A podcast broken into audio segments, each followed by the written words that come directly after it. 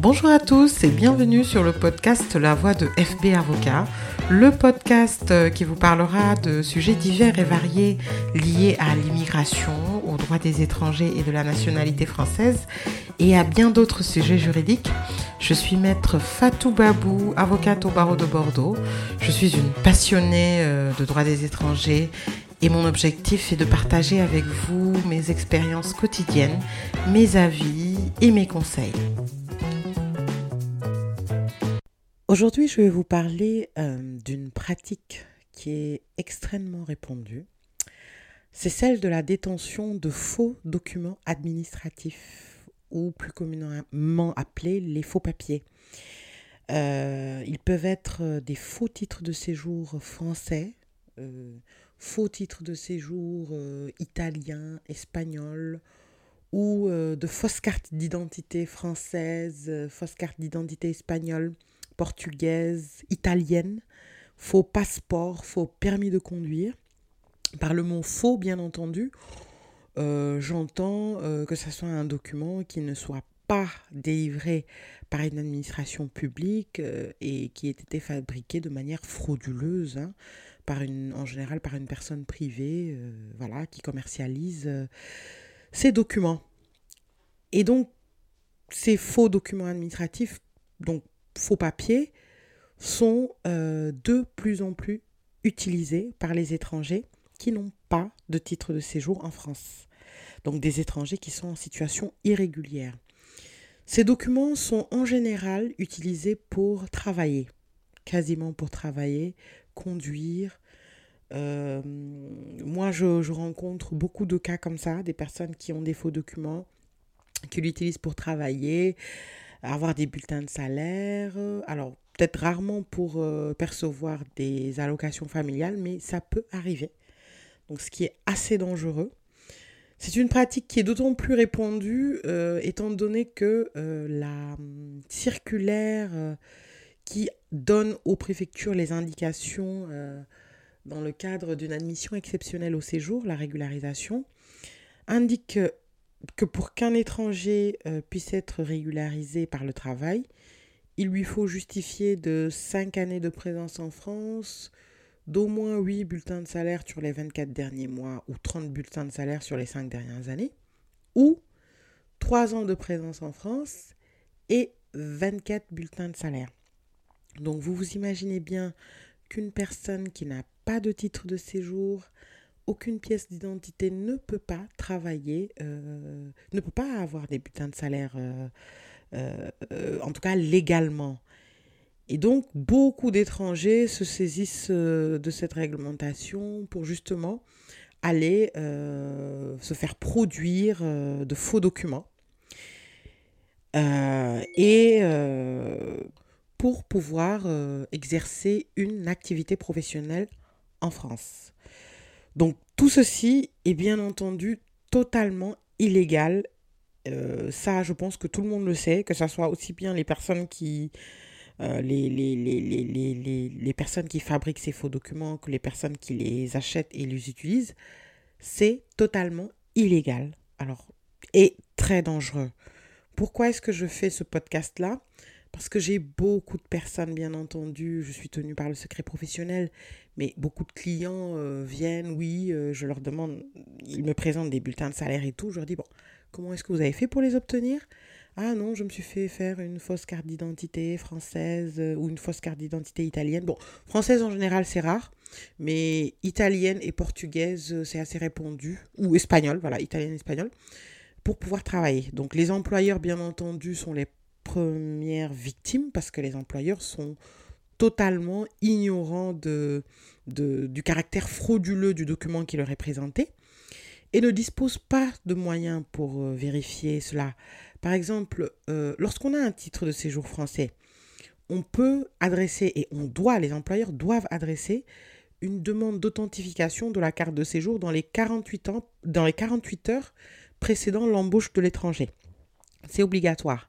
Mais lorsque un salarié présente euh, une carte de séjour euh, euh, italienne ou une carte d'identité italienne ou espagnole, l'employeur ne bénéficie pas de moyens de vérifier l'authenticité de ce document-là.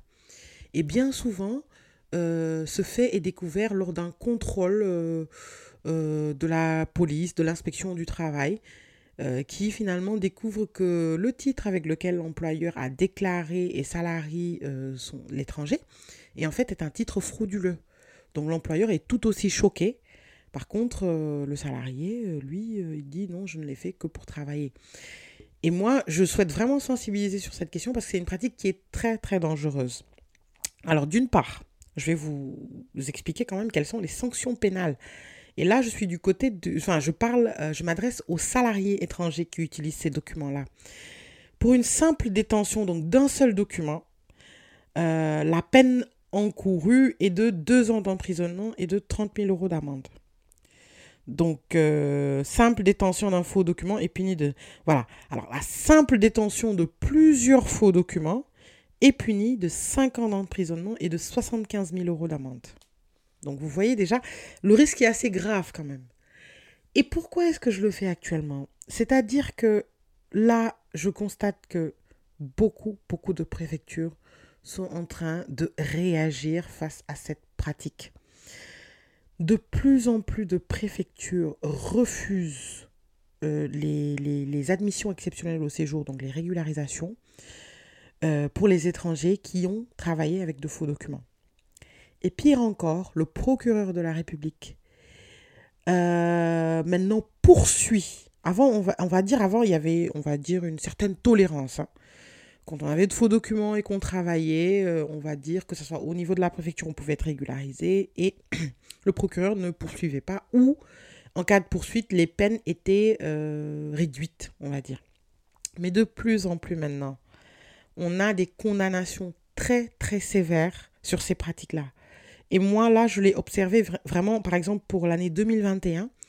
J'ai beaucoup d'étrangers qui sont venus me voir et rien que la semaine dernière, j'ai eu un client qui a été contrôlé sur son lieu de travail donc euh, la police découvre qu'il travaille avec de faux documents. Bien entendu, l'employeur n'est pas au courant. Immédiatement, euh, donc placement en garde à vue, puis comparution immédiate. Et il a écopé d'une peine de 5 mois d'emprisonnement avec sursis.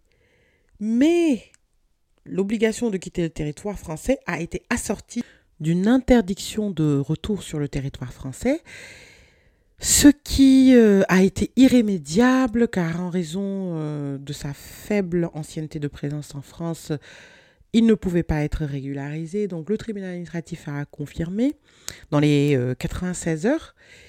Et cette situation est très très récurrente. C'est-à-dire avant, il y avait une certaine, il y avait un certain seuil de tolérance, mais maintenant il n'y en a plus. Donc moi, je considère que c'est une pratique très, très dangereuse, illégale. Et beaucoup d'étrangers pensent que c'est une solution et que ça passera en préfecture, mais non, ça ne passe plus. Donc c'est une mobilisation, c'est une sensibilisation que j'adresse vraiment à plusieurs personnes, euh, plusieurs euh, étrangers en situation irrégulière qui seraient tentés euh, d'utiliser cette, ces documents frauduleux pour travailler. c'est une pratique qui est extrêmement dangereuse à éviter euh, et euh, qui peut coûter extrêmement cher, à savoir non seulement une condamnation pénale lourde, une obligation de quitter le territoire français et une interdiction de retour sur le territoire français. D'autant plus que euh, c'est un argument très valable pour la préfecture pour dire que vous constituez un trouble à l'ordre public et que euh, vous n'êtes pas intégré dans la société française. Vraiment, c'est une pratique à bannir euh, dans le système. Merci de votre fidélité. C'était la voix de FB Avocat. À très bientôt pour de nouveaux épisodes. En attendant, suivez-nous sur les réseaux sociaux Facebook, LinkedIn, Instagram, slash FB Avocat.